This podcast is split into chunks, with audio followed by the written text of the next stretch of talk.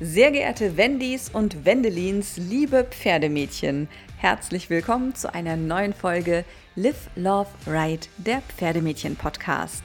Mein Name ist Sabine Blank und ich freue mich sehr, dass du wieder eingeschaltet hast. In der heutigen Folge spreche ich eine gute Stunde lang mit Julia Krug. Julia ist unabhängige Fütterungsberaterin. Wie sehr sie sich in ihrem Fachgebiet auskennt und wie unglaublich sie für ihre Themen brennt, das habe ich in den vergangenen Wochen mehrfach auf Clubhouse erlebt. Und genau an der Stelle nehme ich euch auch einfach gleich mit in die Aufnahme, denn auch als ich mich mit Julia zum Interview verabredet und dann in einem Zoom-Meeting getroffen habe, haben wir natürlich auch wieder darüber gesprochen, wie wir uns kennengelernt haben.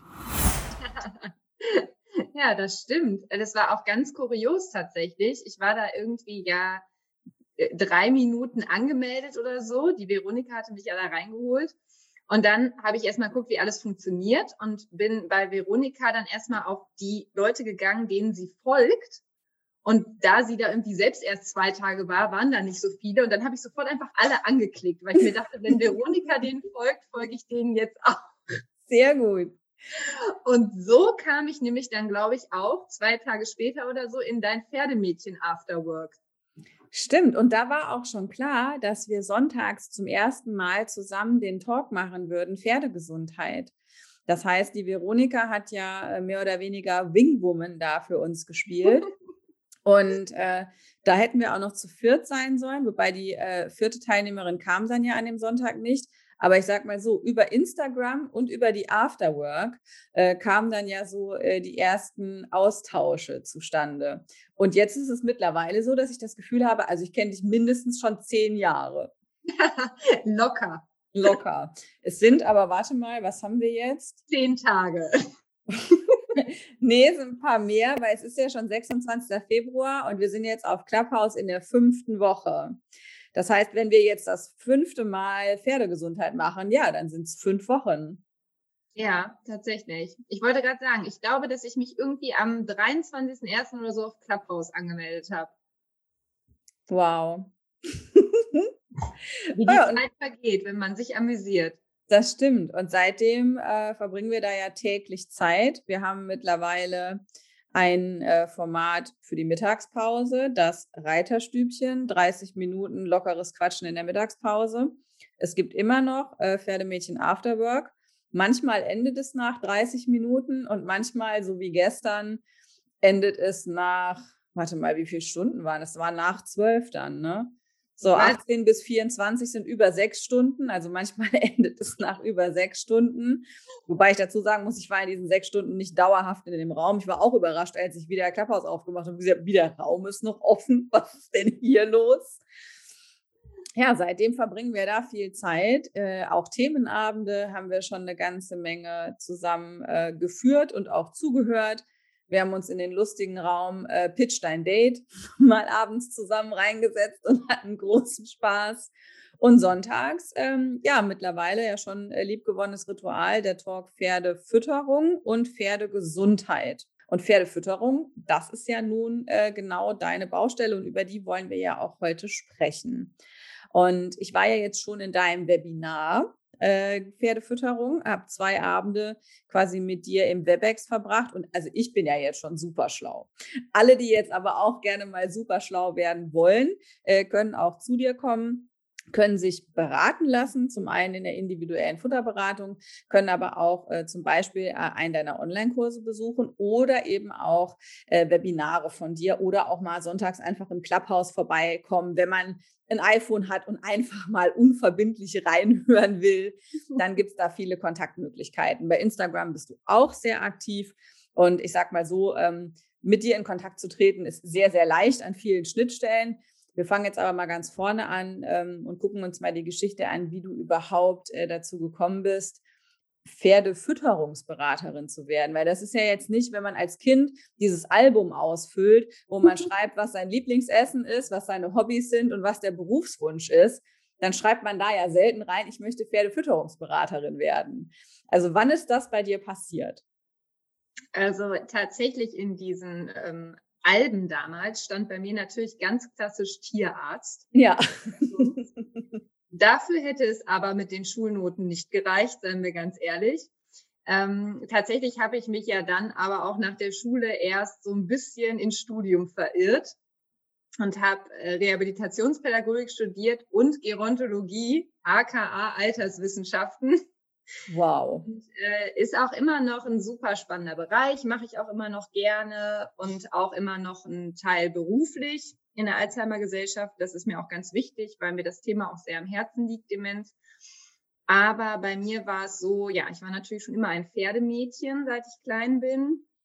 Und ich habe mir vor acht Jahren einen kleinen, kleinen, großen Traum erfüllt und mein eigenes Fohlen gezogen. Oh Gott, das ist so schön. Ja, das war auch wirklich wahnsinnig schön. Und ich äh, kann auch bis heute sagen, dass ich mir eigentlich meinen bisher größten Wunsch in meinem Leben schon erfüllt habe. Wow. Und ähm, ja, das war auch eine ganz, ganz tolle Zeit. Habe ich damals aus meiner Stute Wispy gezogen und die hatte ich mh, hm, zu dem Zeitpunkt, ich muss überlegen, wir waren insgesamt fast 19 Jahre zusammen. Und zu dem Zeitpunkt war sie 16, als ich sie decken lassen habe. Und ja, es war eben klar auch schon, dass ich sie nicht mehr so ganz lange sportlich zumindest reiten kann. Und deswegen habe ich mich dann eben entschieden, dass ich äh, mir ein Fohlen ziehe, damit ich noch was von ihr habe. Und ja, als der kleine Mann dann irgendwann endlich auf die Welt kam, hat meine Stute leider eine Geburtsrehe entwickelt, also eine Form von Hufrehe. Oh Mann. Und ich kannte mich ehrlich gesagt damit überhaupt nicht aus. Klar liest man unheimlich viel, wenn man da so ein eigenes Fohlen zieht, aber das war eben doch jetzt irgendwie ein Sonderfall. Da war ich sehr überfordert mit und habe eben nur gemerkt, der Stute geht's nicht gut, Tierarzt angerufen und der kam dann und sagte, ja, Geburtsrehe. Und ich sage, wie Rehe? Wie, was ist hier los? Also ich war total überfordert und die Stute hatte natürlich sehr viel Gewicht drauf. Ist denn eine Geburtsrehe wie in Anführungszeichen eine normale Rehe, die man so kennt? Genau, der ähm, das Ergebnis ist quasi das gleiche, ne? also dass quasi eine Entzündung im Huf ist und ja, man eben diese Gefahr der ähm, Rotation, Hufbeinabsenkung hat, das ist das gleiche. Ausgelöst wird es aber eben durch eine Vergiftung in der Gebärmutter in dem Fall. Und ja, dann hieß es aber natürlich wie bei jeder anderen Rehe, das Pferd muss jetzt so schnell wie möglich abnehmen, weil oh je schwerer die ist, desto höher eben das Risiko, dass sie das nicht überleben wird.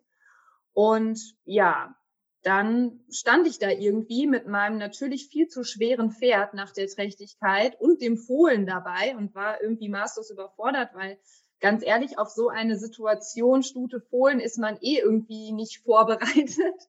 Also das ist ja eh irgendwie was, was man zum allerersten Mal macht. Und ja, war dann natürlich sehr äh, geknickt auch und hat mir Sorgen gemacht und habe mich dann entschieden, eine Futterberaterin zu konsultieren. Ich wusste bis zu dem Zeitpunkt auch überhaupt nicht, dass es das gibt. Und habe mich dann eben ans Internet gesetzt. Und ich glaube, das ist ja jetzt, wie gesagt, auch schon acht Jahre her. Da war das auch noch nicht so weit verbreitet und habe dann eine ganz, ganz tolle Futterberaterin gefunden, der ich auch heute noch von Herzen dankbar bin, dass sie damals gekommen ist und meinem Pferd das Leben gerettet hat. Anders kann ich es bis heute nicht sagen. Und da bin ich auch schon wieder ganz emotional, weil ich so ähm, ihr so dankbar bin und so glücklich darüber bin, dass sie uns da so geholfen hat. Ähm, weil ich glaube ganz fest, dass meine Wispy damals sonst gestorben wäre. 100 Prozent. Und ähm, ja, die hat dann wirklich die Fütterung so umgestellt, so angepasst, dass mein Pferd innerhalb von ein paar Wochen wirklich viel Gewicht verloren hat.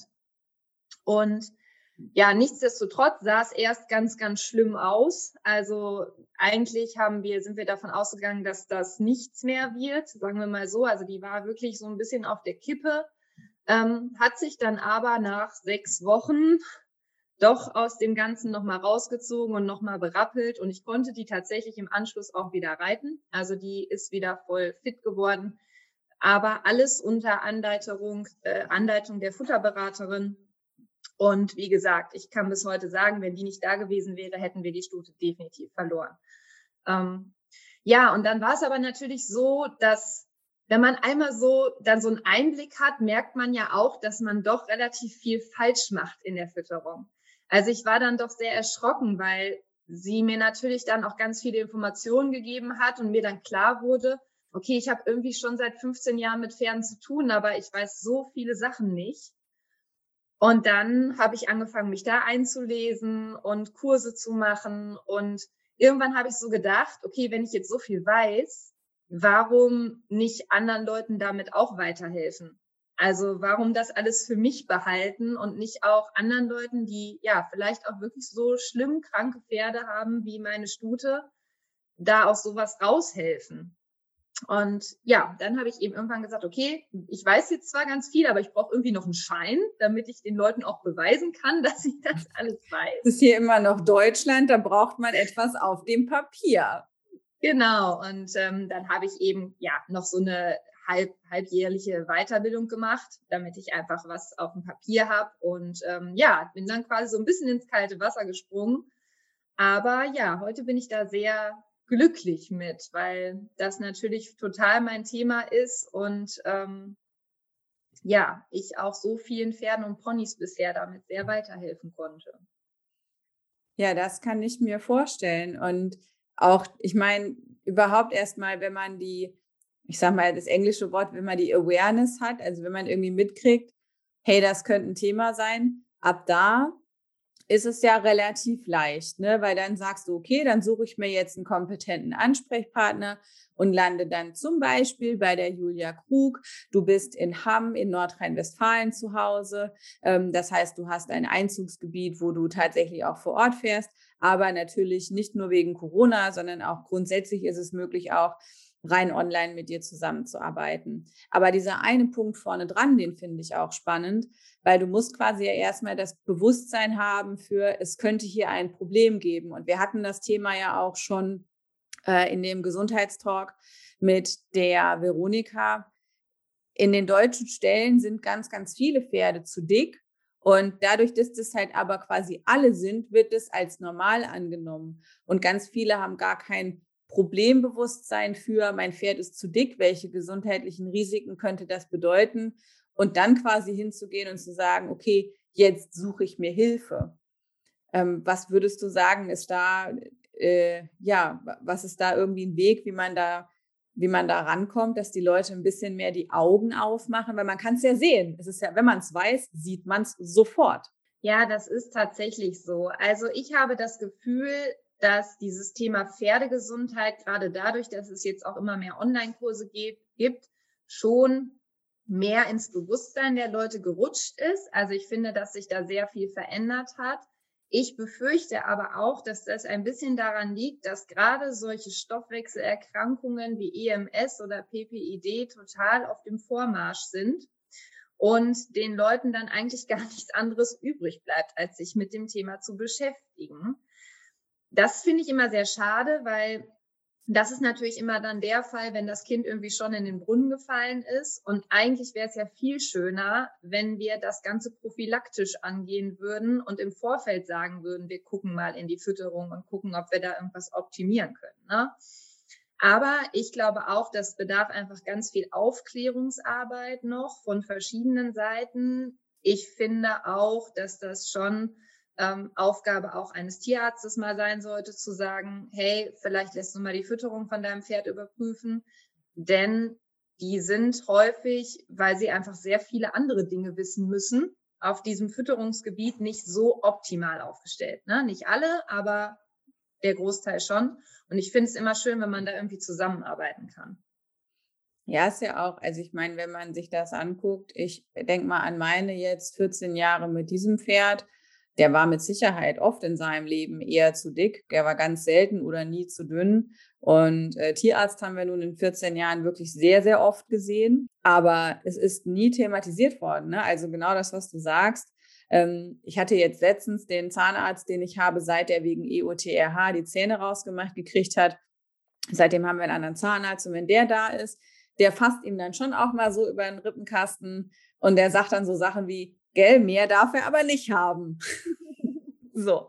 Aber das ist der einzige und erste, der überhaupt mal so in die Richtung auch sich ein bisschen äußert. Gut, meine ähm, Haus- und Hoftierärztin, äh, mit der ich jetzt seit fünf Jahren zusammenarbeite, die hat so eine ganz vorsichtig, manchmal so in so einem Nebensatz, wenn du es willst, kannst du es raushören, aber es ist jetzt nicht, dass es einfach offen angesprochen wird. Das heißt, ich gucke wirklich auf 14 Jahre mit dem Tierarzt, wo ganz sicher das Pferd ganz oft zu dick war äh, und wo man vielleicht einfach schon ja, mit wenig Umstellung viel hätte bewirken können.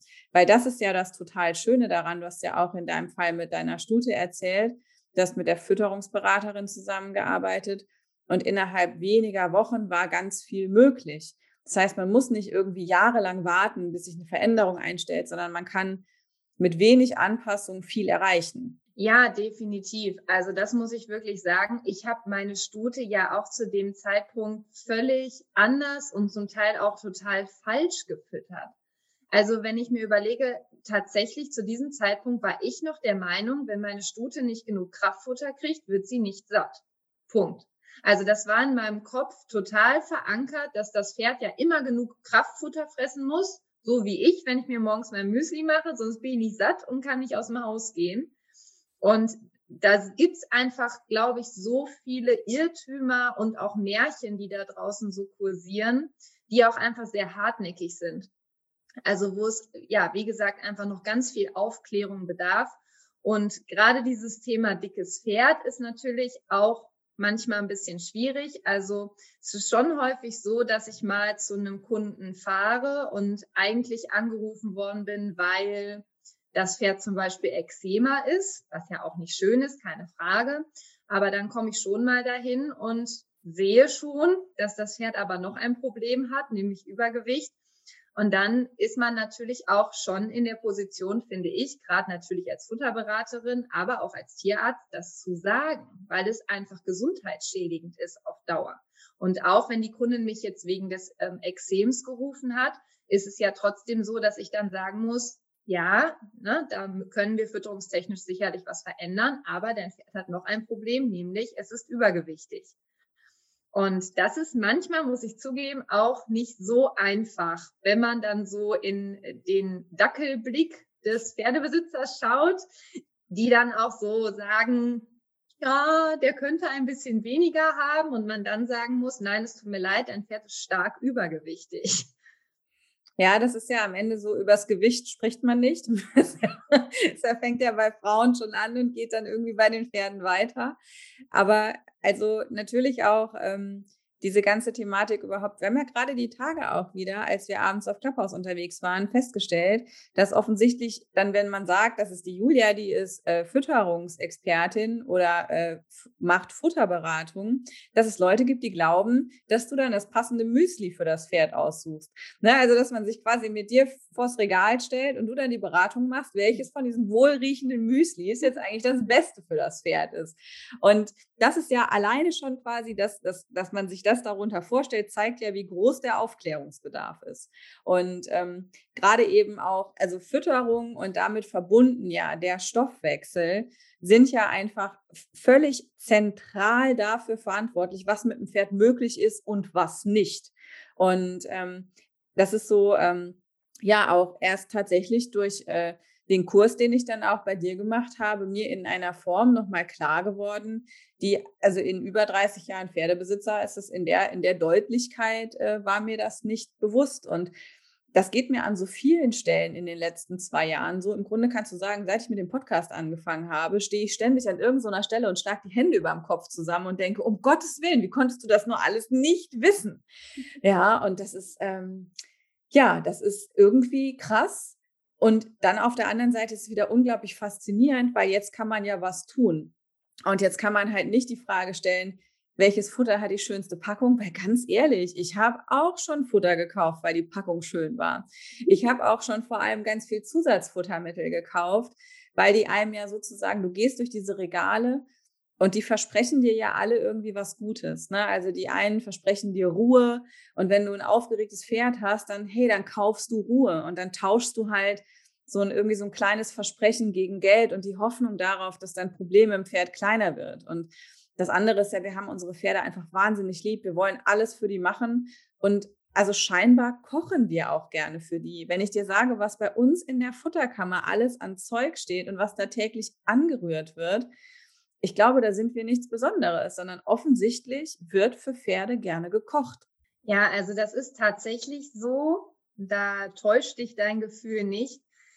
Ich mache das ehrlich gesagt immer so, dass ich sowas auch in den Beratungen ganz klar abfrage. Also es gibt da immer so zwei Teams und ähm, in dem einen Team sind so Leute, die einfach gerne kochen und die sich, das muss man ja auch wirklich sagen, einfach auch wohlfühlen und die glücklich sind, wenn sie für ihre Pferde was zubereiten dürfen. Und dann gibt es so dieses andere Team, die dann schon wenn ich eine Kräutermischung zum Beispiel empfehle, fragen, ob es das nicht auch als Pellet gibt. also, na, ähm, die dann auch wirklich sagen oder auch offen sagen, du pass mal auf, ich habe auch gar nicht so viel Zeit jeden Tag am Stall oder ich bin gar nicht jeden Tag am Stall. Ich brauche irgendwie was, was ich vorbereiten kann oder was einer einfach reinschmeißt und so. Und ich finde aber auch, dass es die Aufgabe eines guten Futterberaters ist, sich auf sowas einzustellen. Also ich bediene gerne Team A, die gerne was zusammenrühren möchten. Das ist überhaupt gar kein Problem. Natürlich nichts, was nicht ins Pferd soll oder muss. Ne? Also ich bin schon immer äh, dafür, dass wir das Pferd äh, so schlicht wie möglich füttern und eben nur dann was zufüttern, wenn es auch wirklich Sinn macht. Aber das kann man natürlich auf verschiedene Weise erreichen. Und ich sage mal, wir wollen ja alle wirklich so ein bisschen Quality Time mit unserem Pferd verbringen. Und wenn es dann jemanden glücklich macht, sich abends hinzustellen und da was zusammenzurühren, ja, warum nicht?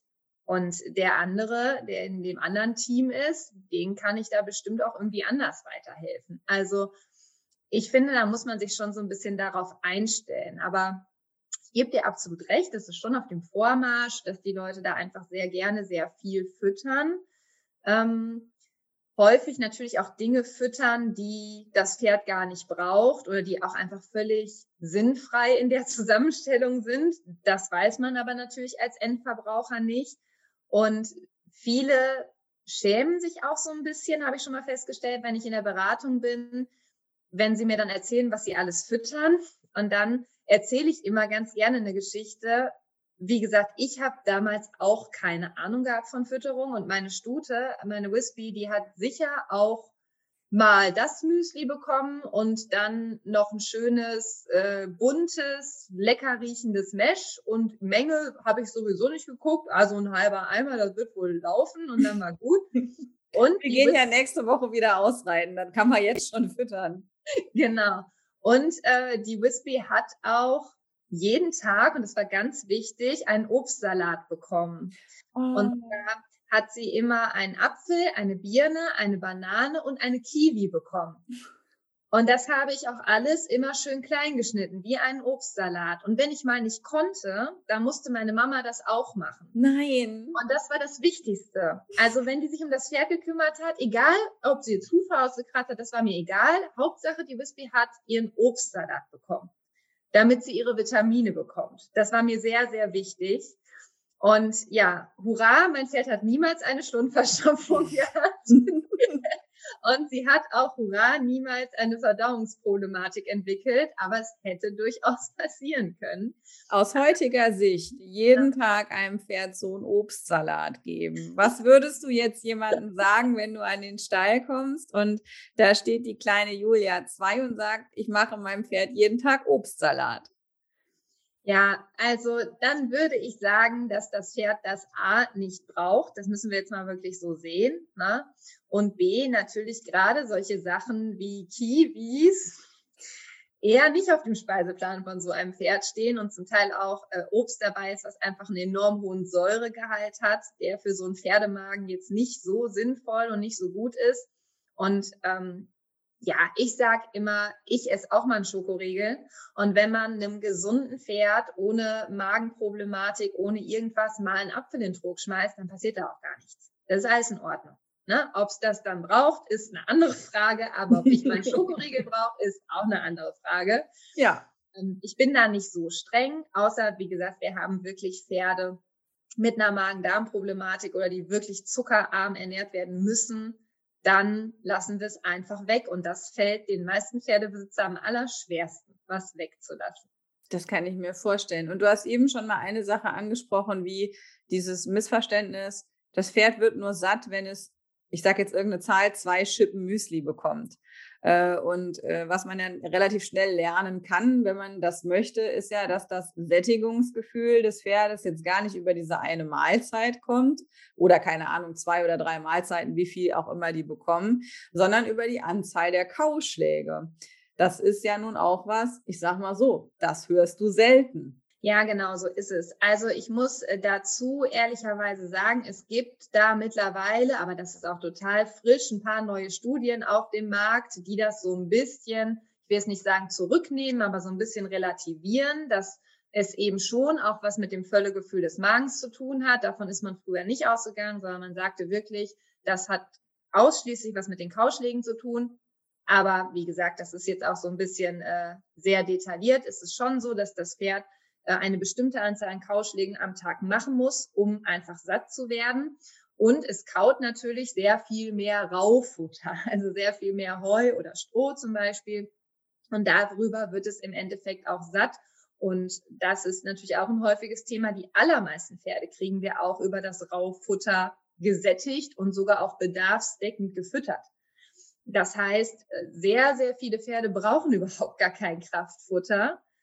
Und wenn, brauchen sie meistens nicht die Mengen, die da gefüttert werden. Also ich glaube, das ist eben auch ein sehr hartnäckiger Irrglaube, dass ein großes Pferd eine große Futtermenge fressen muss. Na, also so 600 Kilo Warmblut, ja, der muss aber auch drei Kilo Hafer pro Portion fressen, weil ist ja ein großes Pferd.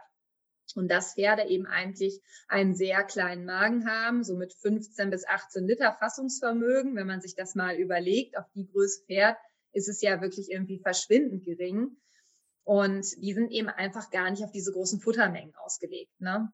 Ja, Wahnsinn. Und ich meine, wenn man sich quasi ja auch anguckt, das Fressverhalten vom Pferd, wenn es das denn zur Verfügung hat, dann teilt sich das ja auch über einen ganz Großteil vom Tag auf. Also ich glaube, irgendwie zwölf Stunden ähm, haben wir ja so, äh, wo die dann irgendwie da stehen und mümmeln. Ja, jetzt hast du aber ganz oft ja so von der Fütterung her, es gibt morgens und es gibt abends.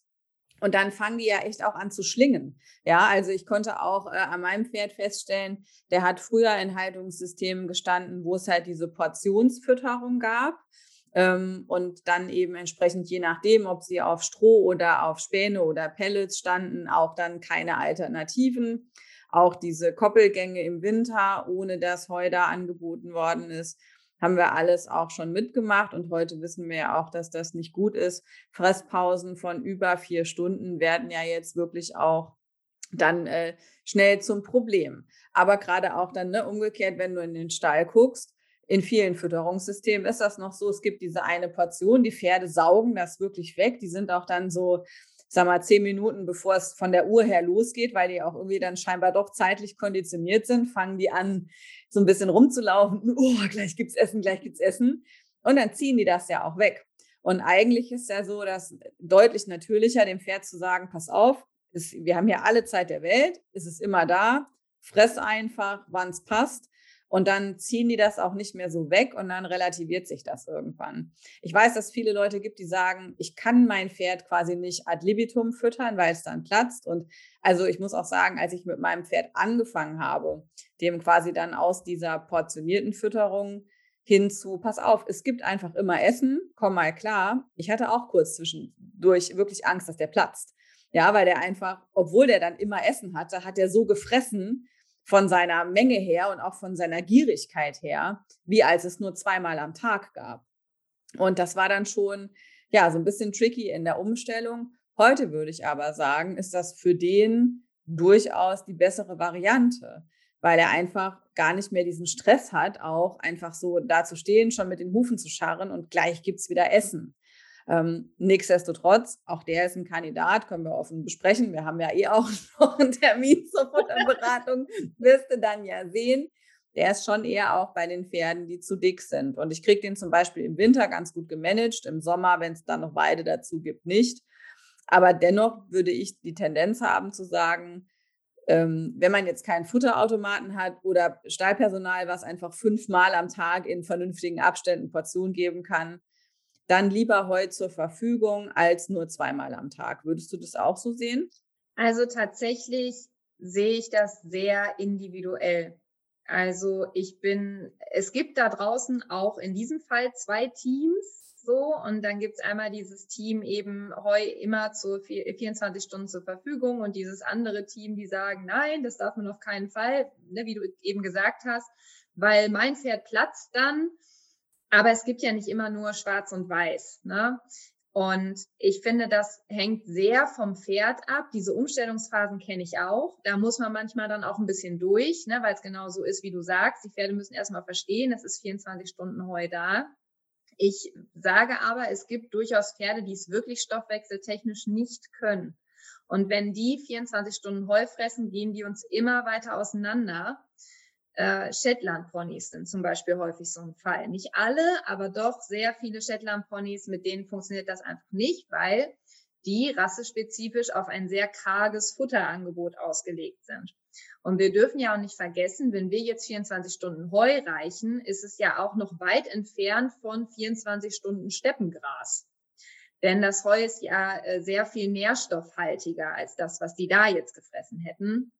Und deswegen muss man immer individuell gucken, ob es für das Pferd passt oder nicht. Aber ich würde niemals hingehen und sagen, 24 Stunden Heu ist schädlich oder 24 Stunden Heu ist das Allerbeste, was man machen kann. Also ich finde, da gibt es ganz viele Abstufungen zwischen und da muss man sich immer ansehen, was für das Pferd, was man da jetzt gerade vor sich hat, die beste Lösung ist. Ja, und gerade weil es auch so einfach nicht ist, gibt es ja auch deinen Beruf der unabhängigen Fütterungsberatung. Du bist ja dann unterwegs vor Ort und bist dann äh, sozusagen direkt am Pferd, schaust dir an, wie lebt der, wie ist sein Alltag, wie ist sein aktueller Zustand, was ist dann vielleicht auch das Problembewusstsein des Besitzers und dann kann man ja gucken. Und am Ende, also diese Fütterungssache ist ja nur ein Stück weit in Anführungszeichen nur Fütterung, weil wir müssen uns ja auch klar machen in dem Zusammenhang, die Gesundheit des Pferdes, wenn man das so sagen kann, wird ja im Darm entschieden. Ja, da ist das ganze Immunsystem irgendwie, da geht es darum. Ähm, und das ist ja mehr als nur, ich setze um, was man reingekippt hat. Also die, die, die, also im Grunde ist ja so die komplette Funktionsweise des Pferdes, wenn es da nicht mehr passt, haben wir an ganz vielen Stellen Probleme. Das heißt, am Ende, wer ein gesundes Pferd haben will, der sollte sich besser darum kümmern, dass äh, auf der Darmebene alles in Ordnung ist. Und damit eben da auch was verwertet werden kann, müssen wir das Richtige reinkippen. Und ähm, da kommst du ins Spiel und guckst dir dann äh, mit deinen Klienten, mit deinen Kunden zusammen an, wie jetzt aktuell die Bestandsaufnahme ist. Wie läuft das ab, wenn du das online machst? Weil ich kann mir es gut vorstellen, wie es abläuft, wenn du irgendwo hinfährst. Aber wie passiert es, wenn wir digital zusammenarbeiten? Ja, in der digitalen Variante sage ich auch immer, dass ich da sehr viel auch auf den Besitzer natürlich vermehrt angewiesen bin und auch auf dessen Einschätzung. Das ist schon so. Ich mache es dann so, normalerweise auch wenn ich vor Ort bin, bringe ich immer einen äh, ziemlich langen Anamnesebogen mit. Moment, was heißt ziemlich lang in Seiten? Oh, da fragst du mich jetzt was. Ich glaube, der ist tatsächlich 19 Seiten lang. Wow. Frau also Krug also, hat viele Fragen. Ich habe sehr viele Fragen, genau. Und ähm, das, was du eben gerade auch zum Beispiel gesagt hast, von wegen, es geht ja auch quasi nicht nur um die Fütterung, sondern manchmal würde ich mir auch wünschen, ich wäre vielleicht auch noch Hufschmied oder ich wäre vielleicht auch noch Pferdezahnarzt. Also es gibt so Situationen, in denen ich dann da auch immer stehe und mir denke, ach Mann, wenn ich das jetzt selber nachgucken könnte, wäre es total super. Kann ich aber nicht. Deswegen ist es total wichtig, dass wir auch interdisziplinär zusammenarbeiten an so einem Pferd. Ne? Das ähm, zu dieser Geschichte vielleicht. Aber ja, ich habe immer ganz, ganz viele Fragen, weil ich mir natürlich gerne ein umfassendes Bild von dem Pferd machen möchte. Und wie gesagt, wenn ich vor Ort komme, bringe ich den mit, dann füllen wir den zusammen aus. Und wenn wir das dann online machen, dann mache ich es immer so, dass ich den Fragebogen vorher per Mail schicke, dass der Besitzer den schon mal ausfüllen kann in Ruhe. Und dann, ja, wird er mir zurückgeschickt per Mail, dann lese ich mir das schon mal alles durch. Dann kann man mir auch schon mal Blutbilder oder Kot, Urinproben, äh, äh, an Analysen, vielmehr Ergebnisse. Ich wollte gerade sagen, Moment, sollen wir dir jetzt Kacke schicken? Nein, bitte nicht. Wenn dann die Ergebnisse von den Analysen so. Ähm, oder Allergietests oder was auch immer da bei dem Pferd getestet worden ist, kann mir alles schicken. Dann schaue ich da schon mal drüber, sag ich mal, schau mal, ob da irgendwas im Argen ist Und dann vereinbaren wir einen Telefontermin, wo wir eben über das Pferd sprechen. Und mir ist es eben immer ganz wichtig, dass ich mindestens zwei Fotos von diesem Pferd sehe, die dann entsprechend meiner Anleitung angefertigt werden, damit ich eben das sehen kann, was ich mir da vorstelle. Wenn jetzt ein Pferd zum Beispiel ein schlimmes Hautproblem hat, ist natürlich wichtig, dass man da nochmal dann separat Fotos vielleicht von macht. Aber meistens mache ich so, dass wir im Gespräch dann nochmal abklären, was genau ich vielleicht noch für Fotos oder auch Videos brauche. Also manchmal ist mir zum Beispiel auch nicht so ganz klar, wie ein Pferd gehalten wird. Also dann na, erzählen wir zwar am Telefon, aber dann sage ich irgendwann, weißt du was, geh doch einfach mal morgen durch den Stall und mach ein Video. So, wo dein Pferd langläuft, wenn du den rausholst oder wenn der draußen ist oder so, damit ich einmal sehe, okay, wie lebt der da überhaupt, ne? Und so können wir das dann eben ganz gut regeln. Und ich war selber, das muss ich dazu sagen, sehr skeptisch, als ich mit diesen Online-Beratungen angefangen habe, weil ich dachte, das ist ja irgendwie nochmal was ganz anderes. Und ich bin, wie gesagt, sehr darauf angewiesen, dass der Besitzer sein Pferd gut einschätzen kann. Aber mittlerweile finde ich das total schön, weil ich merke, dass gerade dadurch der Besitzer auch total engagiert und motiviert ist, mir diese Informationen zu liefern. Und ich habe manchmal das Gefühl, dass die Leute in der Online-Beratung schon fast noch selbstständiger werden. Okay. Weil in dieser Vorortgeschichte verlassen die sich natürlich sehr darauf, dass ich das alles sehe. Mhm. Und wenn wir jetzt online sind, dann müssen die mir, müssen die ja quasi meine Augen sein in dem Moment und müssen mir ganz genau beschreiben, was da los ist. Ja, wobei ich jetzt schon auch vermuten würde, äh, also das quasi im Online hast du ja mehr so dieses, welches Bild schickst du der Julia? Ne? Und dann kannst du der so eins schicken, was du auch auf Instagram posten würdest, wo du weißt, da kriegst du viel Herzchen für. Du kannst aber auch eins schicken, wo man so sagt, ja, so ist es halt. Ne? Ja. Also ist ja quasi auch die Frage von, was teilt man mit dir, ist ja maßgeblich dafür auch, wie realistisch du das einschätzen kannst. Und wenn wir ja eins wirklich über die Reiterwelt sagen können, dann, dass wir zum einen an permanenter Selbstüberschätzung leiden und zum anderen schon auch die, die Zusammenhänge mit unseren Pferden meistens ein bisschen besser darstellen, als sie sind. Und da würde ich jetzt sagen, hast du dann quasi, wenn du das Bildmaterial so kriegst, bist du ja schon auch sehr davon abhängig, dass das jetzt wirklich gerade ein guter Spiegel ist und nicht der Spiegel, wo das Pferd zufällig mal so aussieht, wie der Besitzer es gern hätte. Das stimmt, wobei ich sagen muss, dass die Leute, die sich dafür entscheiden, eine Futterberatung machen zu wollen, die sind ja eigentlich schon an dem Punkt, dass sie was optimieren wollen für ihr Pferd. Und deswegen bekomme ich dann eher nicht die Instagram-Fotos, sondern die versuchen das wirklich schon so abzubilden, wie es ist. Wenn ich mir aber, wie gesagt, auf den Fotos irgendwie unsicher bin oder manchmal sieht man es ja auch schon irgendwie, auch wenn ein Filter drauf ist oder so, ne? Dann sage ich das auch schon mal. Mm, letztlich ist es aber so, wie gesagt, ich bekomme ja da auch total viel Informationen über den Anamnesebogen. Wenn das Pferd dann auf dem Bild auch nicht so aussieht, ja. wie auf dem Anamnesebogen beschrieben ist, dann äh, frage ich eben auch schon mal nach. Aber letztlich ist es ja so, ich mache nachher eine Bedarfsberechnung anhand der ganzen Informationen, die ich da bekommen habe. Und dementsprechend kann ich dann auch eine passende Ration gestalten. Ne? Also es ist ja quasi auch unabhängig von den Fotos, die mir da geschickt werden. Ja, und wenn ihr Bedarfsberechnung macht, dann äh, legt ihr quasi fest, so viel Rauffutter sollte das Pferd haben, so wenig, wahrscheinlich meistens Kraftfutter sollte der bekommen. Und das hier wären geeignete Nahrungsergänzer für die vorhandenen Themen. Genau, also in der Bedarfsberechnung schaue ich ja erstmal, was braucht das Pferd überhaupt? Also was hat es für einen Bedarf an den verschiedenen Nährstoffen? Und das ist ja von ganz vielen Faktoren abhängig. Ne? Also vom Alter, von der Rasse, von den Haltungsbedingungen, äh, vom Geschlecht tatsächlich auch ein bisschen. Und natürlich auch von der Aktivität des Pferdes. Das ist auch immer ein ganz wichtiger Punkt, dass man schaut, dass man wirklich ähm, gut und auch ehrlich einschätzen kann, wie viel das Pferd überhaupt genutzt wird. So heißt es etwas unromantisch. Also wie viel Aktivität das Pferd am Tag überhaupt hat, damit wir mal sehen können, okay, na, wie ist überhaupt der Bedarf? Und wenn ich das weiß, dann kann ich eben schauen, gut, wie viel ähm, Heu oder Raufutter bräuchte es jetzt erstmal.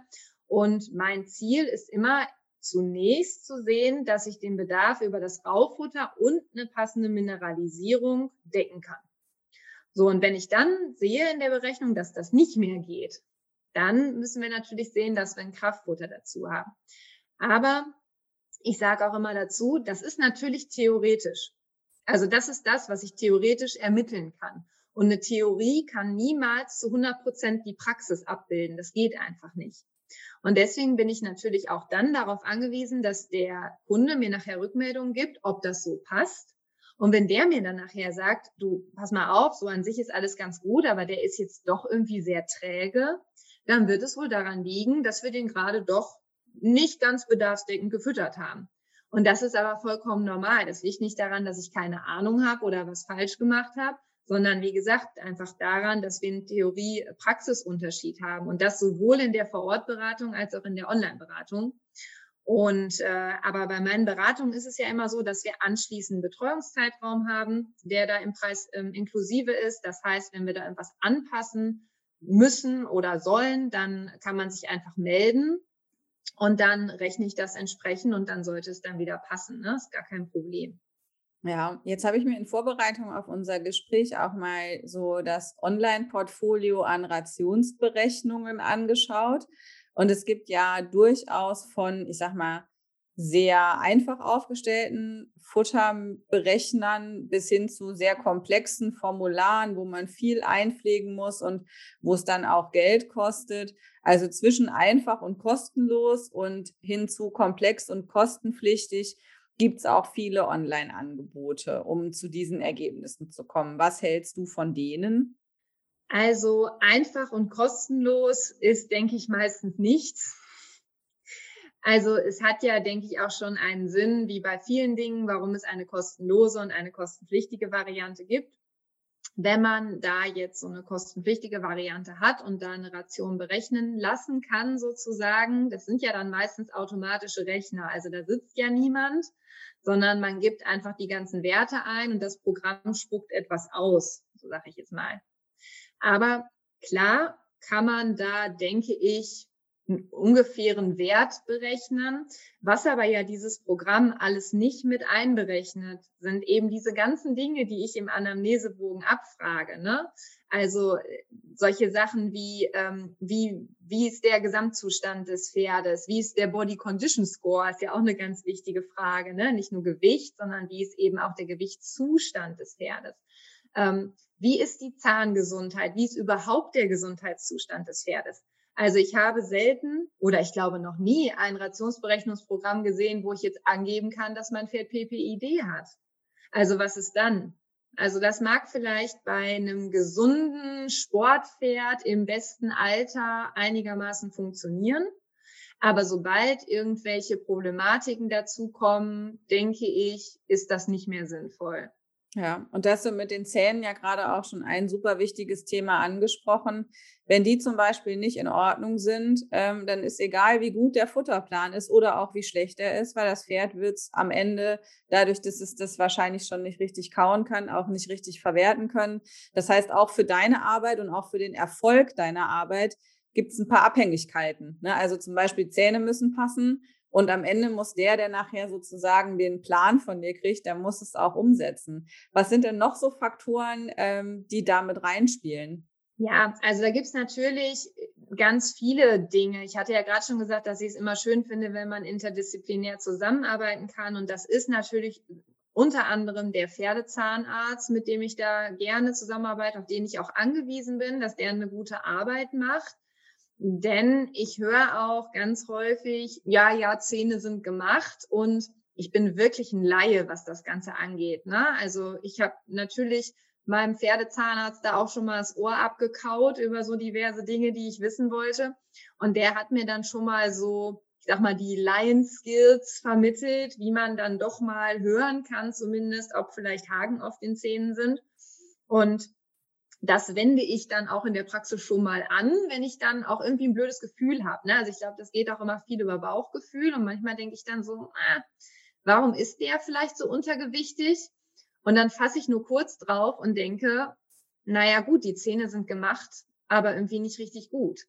Mhm. Aber natürlich sind das Situationen, wo ich mich nicht so weit aus dem Fenster lehne, weil ich halt leider kein Pferdezahnarzt bin. Und das ist aber natürlich sehr schwierig. Ne? Daneben haben wir natürlich ähm, Physiotherapeuten, Osteopathen, auf die ich hoffentlich bald nicht mehr unbedingt angewiesen bin, weil ich ja gerade auch selber noch eine Weiterbildung zur Tierphysiotherapeutin mache, weil ich dachte, das ist ja was, was ich noch machen kann. Pferdezahnarzt werde ich wahrscheinlich nicht mehr. Aber so kleinere Dinge, ähm, wo man sich einfach noch weiterbilden kann, finde ich schon gut, wenn man es selber weiß. Denn ja, von je mehr Leuten man abhängig ist, desto schwieriger wird es natürlich auch irgendwann. Ne? Aber natürlich bin ich auch davon äh, abhängig, dass das Pferd eine gute Hufbearbeitung hat. Denn wenn die Leute dann ähm, sagen, ja, der hat irgendwie schon seit sieben Jahren schlechte Hufe, ja, die Hornqualität ist schlecht, liegt das natürlich an der Fütterung. Das ist gar keine Frage. Ne? Aber wenn der Huf schlecht bearbeitet wird, dann kann er eben auch nicht entsprechend wachsen oder sich entsprechend entwickeln, ne? weil er dann einfach einen mechanischen Druck kriegt. Also das sind schon so verschiedene Dinge, die für mich dann doch wieder eine Rolle spielen. Ja, genauso natürlich wie, ich sage jetzt mal, der normale Tierarzt. Ich finde es immer schwierig, wenn der irgendwie gegen mich statt mit mir arbeitet. Ne? Also ich werde von Tierärzten schon auch mal belächelt. Also es gibt auch die, die, die äh, gute Variante, wie zum Beispiel Veronika, mit der ich natürlich sehr gerne zusammenarbeite und äh, der auch klar ist, wie wichtig äh, diese Fütterungssache ist. Aber es gibt auch Tierärzte, die das eher belächeln und ne, so nach dem Motto, aber wir haben die Pferde schon seit äh, 30 Jahren hier mit Haferpellets gefüttert und das läuft. Das finde ich dann wiederum schwierig. Ne? Ja, und äh, gerade auch äh, eine Sache, die wir ja in verschiedenen Runden auch äh, öfter mal angesprochen haben, ist mir das auch wert, hier das im Podcast nochmal zu sagen, dass ein Pferd einen Bauch hat, ist auf den ersten Blick die logische Schlussfolgerung, ja, das ist zu dick. Aber tatsächlich ist ja der dicke Bauch in den seltensten Fällen tatsächlich der Indikator zu sagen, das Pferd ist zu dick oder nicht. Wenn man das rausfinden will, dann Body Condition Score sind im Grunde ja sechs Körperregionen, wo man sehen kann, wenn da Fett eingelagert ist und dann jeweils ein Score rauskommt. Da weiß ich jetzt nicht mehr genau, irgendwie, ich glaube zwischen fünf und sieben, dann ist das schlecht. Ähm, und aber eben gerade nicht der Bauch, ja, sondern äh, also einfach wirklich, also die auch diese Fehlableitung von, ja, das Pferd hat einen Bauch, dann werden wir dem jetzt ein bisschen mal das Heu kürzen. ähm, und, und, dafür ist aber quasi überall sonst gucken schon die Knochen raus. Jetzt mal ganz überspitzt gesagt, ist ja leider auch was, was wirklich passiert. Also diese Einschätzung von zu dick oder nicht zu dick, die wird ja eben nicht da gemacht, wo man sich so ein Pferd ganzheitlich anschaut und dann eben die Regionen für sich betrachtet und das in Zusammenhänge bringt, sondern man guckt halt auf den Bauch. Ende. Ja, das ist definitiv so. Also Body Condition Score finde ich ist ein riesengroßes Thema. Ich finde es auch schon wichtig, natürlich das reelle Gewicht des Pferdes mal überprüfen zu lassen, ist überhaupt gar keine Frage. Gibt es ja auch verschiedene Methoden, Pferdewaage oder die Bauernmethode, einmal mit dem Anhänger über die Lkw gefahren beim Landhandel, die gibt es auch. Ähm, na, aber es ist natürlich schon wichtig, auch mal für eine Medikamentengabe oder natürlich auch für mich für die Rationsberechnung ist es schon wichtig, das ungefähre Gewicht des Pferdes zu kennen. Aber natürlich sollte man auch einschätzen können, wie der Gewichtszustand ist. Und das ist genauso, wie du sagst. Man hat da eben seine Körperregionen und der Bauch gehört nicht dazu. Kleiner Spoiler-Alarm. Aber das ist, also ich würde fast sagen, dass das wirklich das hartnäckigste Gerücht ist, was sich in der Pferdewelt hält und zwar auch unter Profis hält. Und das finde ich ist das Erschreckendste an der ganzen Geschichte. Also, dass auch Profis, auch die äh, hoch im Sport unterwegs sind, der Meinung sind, dass wenn ein Pferd bauchig wird, dass es dann fett ist. Hm. Man muss natürlich sagen, natürlich korreliert das irgendwo. Wenn ein Pferd übergewichtig ist, wird es auch zunehmend einen dickeren Bauch bekommen. Aber es gibt, wie du eben auch schon gesagt hast, genug Pferde, die rippig sind, die dürr sind und einen sehr hängenden Bauch haben, weil sie äh, zum Beispiel sieben bis zehn Fohlen zur Welt gebracht haben und das Bindegewebe einfach kaputt ist. Oder, das ist eigentlich der häufigste Fall, weil sie keine Bauchmuskulatur haben, die den Bauch nach oben ziehen würde Oder das ist der sogenannte Weidebauch, wenn der Darm einfach sehr aufgegast ist vom, vom, An, von, ja, vom Anweiden meistens oder generell von der Weide. Und ja, das hatte ich, glaube ich, auch schon mal im Talk erzählt. Das ist für mich auch immer ein ganz schlimmes Thema irgendwie, wenn dann Leute ihre Ponys von der Wiese reinholen und dann auch noch so darüber lachen. So, ja, guck mal, wie fett der ist, guck mal, der hat einen richtigen Weidebauch. Und ich stelle mir immer vor, wie man mit so einem furchtbar aufgegasten Bauch eine Runde joggen geht und wie schlecht man sich dann fühlt. Also es ist ja ein furchtbares Gefühl. Und ja, die Leute belächeln das irgendwie so und ich finde das immer sehr traurig und auch belastend fürs Pferd. Und ich finde, das ist ein Thema, da müsste es wirklich sehr viel mehr Aufklärung zu geben. Eigentlich müsste in jedem Stall ein Body Condition Score Plakat hängen. Wir können eins machen, was man sich kostenlos bestellen kann. Das ist doch kein Problem. Oder? Ja, ähm, ähm, aber auch mit Pink. Also die, die Regionen darauf sind pink eingezeichnet. Vielleicht gibt es auch eine Variante in Blau für die Jungs. Mal gucken.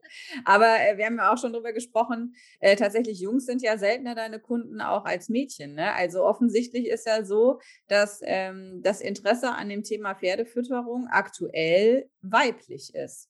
Ich glaube tatsächlich, dass das so ein bisschen diese generelle Verschiebung, generelle Verschiebung im Pferdesport ist. Also, dass ja tatsächlich im Amateurbereich doch mehr Frauen unterwegs sind und in diesem äh, professionellen Bereich dann doch vermehrt Männer, so würde ich es mal formulieren. Und ich glaube, dass die Männer, die am, im Amateurbereich unterwegs sind, jetzt eben nicht abends für ihr Pferd was kochen wollen, einfach ganz froh sind, wenn der Bauer das macht und die sich auch einfach nicht so eingehend damit beschäftigen, sondern äh, die Männer, die ich jetzt kenne, so, die zum Beispiel auch bei mir am Hof kommen, ich glaube, die haben ihre Pferde auch sehr lieb und die sind auch sehr froh, dass sie das machen können. Aber es ist auch wirklich so Ausgleich zum Beruf, Ausgleich zu allem anderen, was sie so tun. Ähm, aber die sind da tatsächlich nicht so im Thema. Ne? Das stimmt schon. Und ähm, ich habe aber auch doch in den letzten Monaten, Jahren, kann ich ja mittlerweile schon sagen, festgestellt, dass wenn sich aus dem professionellen Bereich dann jemand meldet, ist es aber auch wieder eine Frau. Also das scheint schon sehr weiblich besetzt zu sein. Wo du gerade sagst, je nachdem, wer sich so bei dir meldet, ähm, mein Eindruck ist, dass äh, die, ich sag mal, Interaktion auf Clubhouse für dein Business ganz konkret echt was bringt. Würdest du das auch so sagen? Das ist definitiv so. Also ich merke schon, dass ja Kommunikation ist, glaube ich, aber auch meine Stärke. Also über ja über Sprache zu kommunizieren. Ich glaube auch, dass man sich da auch einen viel besseren Eindruck von der Person machen kann, dass die Leute sich, glaube ich, einen besseren Eindruck machen können, ob sie sich vorstellen können, mit mir zusammenzuarbeiten, denn das ist es für mich. Also wer immer eine Futterberatung bei mir buchen möchte, der sollte sich schon darauf einstellen, dass wir das zusammen machen, weil mir das schon wichtig ist, dass der Besitzer natürlich auch selber was lernt ne, und selber auch für sein Pferd was optimieren kann. Und ich glaube einfach, dass das durch diese ja, ähm, Talks, die da sind, dass man sich austauschen kann, dass man mal eine Frage stellen kann, dass man vielleicht auch mal, so doof das klingt, Einblick in mein Wissen haben kann. Denn ganz ehrlich, auf meiner Website kann ich ja viel schreiben und da kann ich auch ein schönes Foto mit 20 Filtern von mir hochladen. Aber das sagt ja nichts darüber aus, was ich vielleicht weiß oder nicht weiß. Und ja, ich glaube, deswegen ist das einfach bei Clubhouse so wertvoll, dass wir uns da austauschen können und dass ähm, ja die Leute da ihre Fragen stellen können. Wenn man dir halt zuhört, merkt man, finde ich, immer, wie wichtig dir das ist und mit wie viel Leidenschaft du auch dabei bist. Und ähm, das ist natürlich was, das überzeugt mich dann ja als Pferdemädchen auch, äh, dann zu sagen und dann hinzugehen und dann eben auch zu sagen, okay, mit der will ich arbeiten. Und das ist genau das, wie ich das auch sehen würde, dass eine Zusammenarbeit und am Ende beide Seiten tun was. Und äh, dann wird es nachher für alle besser. Und im Idealfall, ja, hast du danach ein gesünderes, glücklicheres Pferd. Und hey, also im Ernst, das ist doch das, was wir alle haben wollen. Und wie vielseitig diese Themen sind, die äh, rund um diesen Bereich der äh, Futterberatung sich ranken, sieht man ja auch, wenn man in dein Webinarangebot schaut. Ich habe jetzt mal hier parallel zwei Fenster eingezogen, heimlich still und leise auf dem Laptop und äh, parallel deine Webseite geöffnet. Denn neben der individuellen Futterberatung oder dem Online-Kurs gibt es jetzt auch eine Serie von zehn Webseminaren, die man mit dir machen kann. Ähm, am kommenden Dienstag, den 2. März, geht es los, abends um 20 Uhr. Und da ist das Thema dann gesunde Sehnen und Gelenke durch angepasste Fütterung vorbeugen und unterstützen. Dann äh, eine Woche später, die Gesundheit liegt im Darm, artgerechtes Fütterungsmanagement zur Optimierung der Verdauung. Dann geht es auch schon auf die Weide. Oh Gott, ich wäre so froh, wir hätten die Pferde schon auf der Weide, ganz ehrlich. Ab auf die Weide, Tipps für sicheres Anweiden. Den Termin gibt es sogar kostenlos. Da können alle, die sich über dieses Anweidethema informieren wollen, dazukommen. Fell, Haut und Hufe, so geht es weiter. Der Einfluss der Fütterung auf den Hautstoffwechsel und dann Schockdiagnose Hufrehe, worauf es nun bei der Fütterung ankommt. Das waren jetzt mal die ersten fünf von zehn, die eben anstehen in den nächsten Wochen. Und da sehen wir ja schon, da geht es nicht mehr so wirklich um, wie viel Gramm Müsli bekommt der, sondern es ist total direkt am Pferd. Und ey, ganz im Ernst, wir wollen alle gesunde Sehnen und Gelenke. Spätestens, wenn die Pferde anfangen, älter zu werden, ist das ein Riesenthema.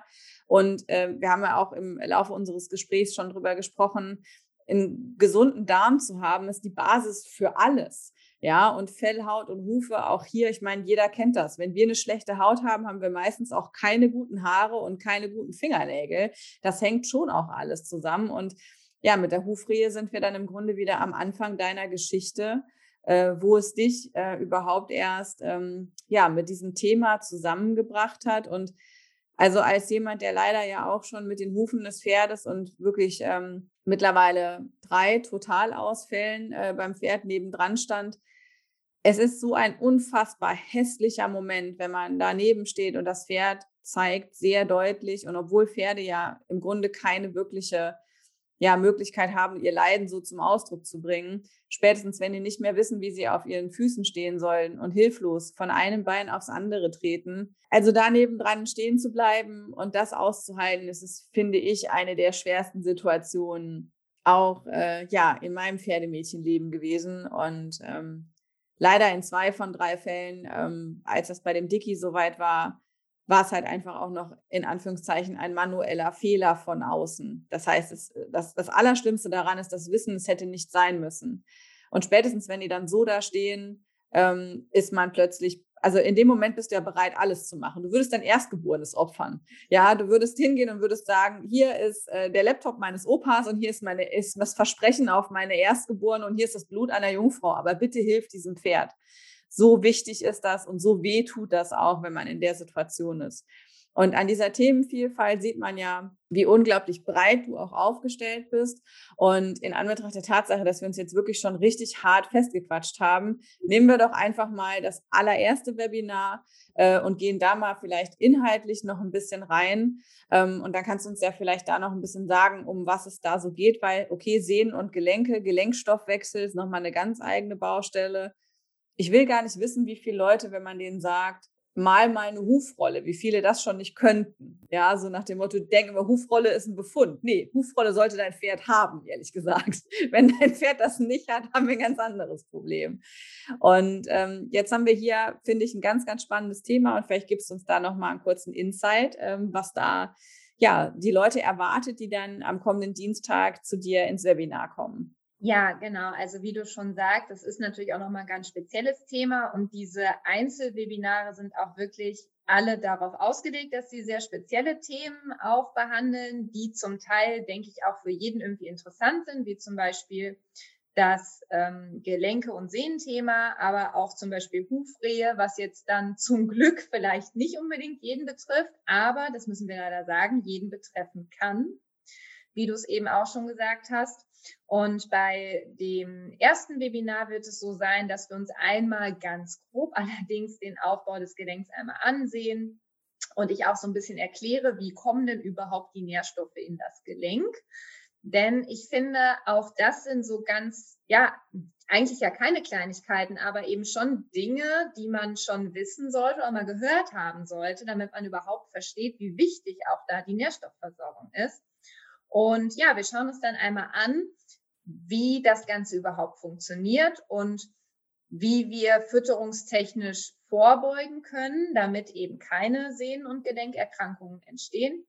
Wir schauen uns dann aber natürlich auch an, was wir fütterungstechnisch machen können, wenn jetzt zum Beispiel schon ein Sehnenschaden besteht oder eine Gelenkerkrankung wie zum Beispiel Arthrose, Spatt, ne, haben ja auch viele, ähm, was man da machen kann fütterungstechnisch. Ne? Das wollen wir auf jeden Fall in dem Webinar mal ganz genau anschauen. Und natürlich, das ist übrigens bei allen Webinaren so, darf man auch sehr gerne Fragen stellen dazu. Man darf auch ein bisschen von seinem eigenen Pferd erzählen. Ich versuche da zu helfen. Das ist gar keine Frage. Was wir halt nicht machen können, sind da so individuelle Rationsgestaltungen. Ne? Dafür muss man dann eben schon sehen, dass wir uns individuell da mal zusammensetzen. Aber ja, dürfen gerne alle ihre Fragen mitbringen. Diese Vorstellung irgendwie schlauer zu werden, damit man für sein Pferd bessere Entscheidungen treffen kann. Die finde ich einfach sehr, sehr schön, weil viele Entscheidungen, die wir treffen, ja, in Anführungszeichen, gerade bei Futtermitteln treffen wir sie halt, ja, weil auch da gute Marketingmenschen am Werk sind. Und das meine ich gar nicht despektierlich, sondern es ist ja auch ganz viel von dem hat ja je nachdem, wie man es anwendet und welchem Pferd gibt man wie viel wovon. Das kann sehr richtig sein, es kann aber auch sehr falsch sein. Und ähm, an der Stelle ist es äh, ja einfach schön zu wissen, dass es ein Thema ist, ähm, für das jetzt mittlerweile auch ein gewisses Bewusstsein da ist, aber eben auch kompetente Ansprechpartner. Weil es ja wie mit allem, also denk mal an die Physios. Du kannst an einen geraten, der hat halt einen Wochenendkurs gemacht für 400 Euro und fährt jetzt halt rum und behandelt Pferde. Ich würde mir vorstellen, dass das in deinem Bereich auch so ist. Es ist ja kein geschützter Berufsbegriff. Also ich könnte morgen hingehen und könnte sagen, hey, ich bin die Sabine, ich bin Pferdeförderungsberaterin und jetzt gucken wir mal nach deinem Schnulli. Ja, also ich würde es nie tun, aber also am Ende ist ja so, ich kann mir vorstellen, dass das auch passiert. Und dann ist halt hier, dann stehen die Leute da und denken, das war ja aber mal der letzte Scheiß. Ja, ich glaube, das ist wirklich sehr schwierig. Ähm, deswegen ist es mir auch schon, wenn mal einer fragt, schon sehr wichtig, immer zu betonen, dass ich mich seit 2012 schon mit Fütterung beschäftige, also schon fast zehn Jahre. Und ich eben nicht nur in Anführungszeichen mal eben so eine sechsmonatige Weiterbildung gemacht habe. Ne? Also ehrlich gesagt, alles, was ich da in Anführungszeichen gelernt habe, wusste ich schon. Hm. Mir war nur einfach wichtig, das einmal auch zu dokumentieren, dass ich es weiß. Aber das Wissen, ne, also Pferdefütterung ist für mich, das sage ich auch ganz oft, kein Hexenwerk. Überhaupt nicht. Das ist nicht, weil ich jetzt so ein super schlauer Mensch bin und die einzige auf der Welt, die das alles in Zusammenhang bringen kann. Aber es ist einfach enorm viel Wissen, was dahinter steckt. Also das Feld ist einfach so breit, dass ich eigentlich jeden Tag auch schon wieder neue Informationen darüber lesen könnte und mich jeden Tag weiterbilden könnte, weil wir uns auch tatsächlich erst ja seit gut 20, 30 Jahren überhaupt mit dieser Thematik beschäftigen. Und ja, in den nächsten 20, 30 Jahren werden wir wahrscheinlich auch sehr darüber lachen, was wir zu diesem Zeitpunkt gewusst haben. Und da wird sich auch sehr viel wieder ändern. Aber ja, ich weiß leider auch, dass da sehr viele Menschen auch rumirren, die sehr wenig Ahnung von Fütterung haben. Und da kann man natürlich auch immer mal an den Falschen geraten. Das ist so. Ja, aber ich glaube, das ist ja in allen Bereichen so, egal ob der ist Hufschmied, Sattler, Trainer, der, derjenige, der dir das Pferd verkauft, also alle Disziplinen rund ums Pferd.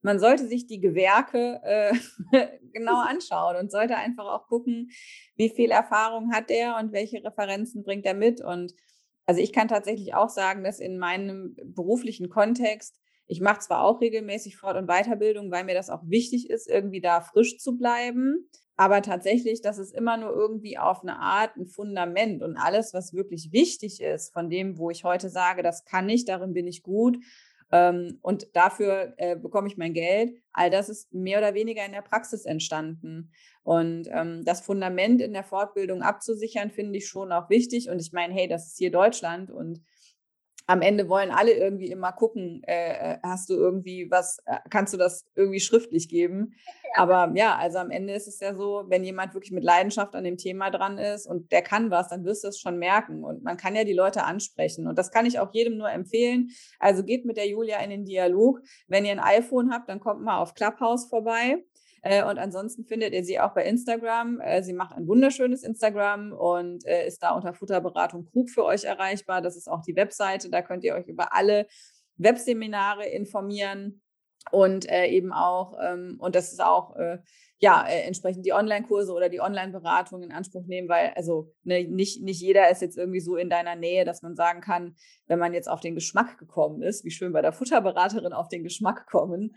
Ich möchte gerne mit der Julia arbeiten. So, ich bin gespannt, was du zum Dicky sagst. Der hat ja seinen Spitznamen auch nicht zu Unrecht.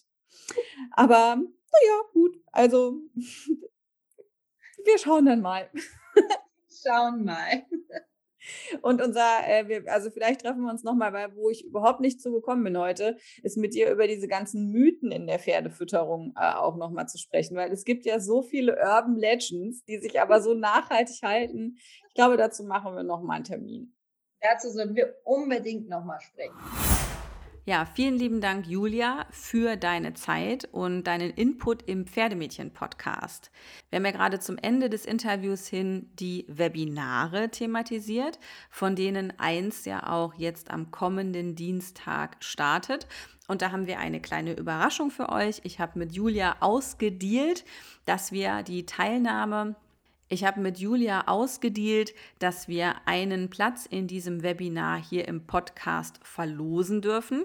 Und zwar haben wir uns Folgendes überlegt. Unter allen, die übers Wochenende teilen in ihrer Insta-Story, dass sie den Podcast mit Julia gehört haben. Unter allen, die das machen, verlosen wir einen Platz in dem Webinar am kommenden Dienstag. Und das ist noch nicht alles. Für alle, die jetzt gerne auch eine Futterberatung in Anspruch nehmen möchten, gibt es auch einen Gutscheincode. Und zwar mit dem Code Pferdemädchen bekommst du 10% auf deine Futterberatung. Ja, das ist doch mal was. Ich bin ganz aufgeregt. Der erste Gutscheincode im Pferdemädchen-Podcast. Very nice. Ja, freue mich sehr. Ähm, ich glaube wirklich, das ist ein sehr ja, wichtiges und relevantes Thema ist, ähm, was bisher in der Pferdemädchenwelt eigentlich noch zu selten besprochen wird. Und damit sich das ändert, sind wir auch ein bisschen auf deine Hilfe angewiesen. Das heißt, ähm, wenn du davon überzeugt bist, dass das ein wichtiges Thema ist, dann erzähl es gerne weiter. Erzähl deinen Pferdemädchenfreundinnen im Stall von dieser Podcast-Folge, erzähl ihnen von Julia. Und äh, ja, vielleicht gibt es ja dann auch bald die äh, Plakate zum im Stall aufhängen äh, mit dem Body Condition Score. Ich glaube, da können wir schon was machen. Und damit sind wir auch schon wieder am Ende der heutigen Folge angekommen. Ich freue mich sehr, dass du mit dabei warst. Ähm, wenn dir der Podcast gefällt und du dem Podcast auch was Gutes tun möchtest, dann freue ich mich über deine Sternebewertung in der Podcast-App von Apple. Lass da gerne auch eine kleine Review da, über die freue ich mich immer sehr. Abonniert den Podcast bei zum Beispiel Google Podcast, bei Spotify oder auch bei SoundCloud.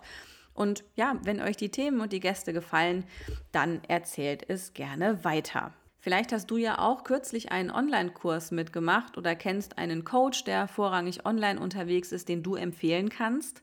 Victoria von Kernkompetenz Pferd sagt ja, wer lernt, gewinnt gesunde und glückliche Pferde.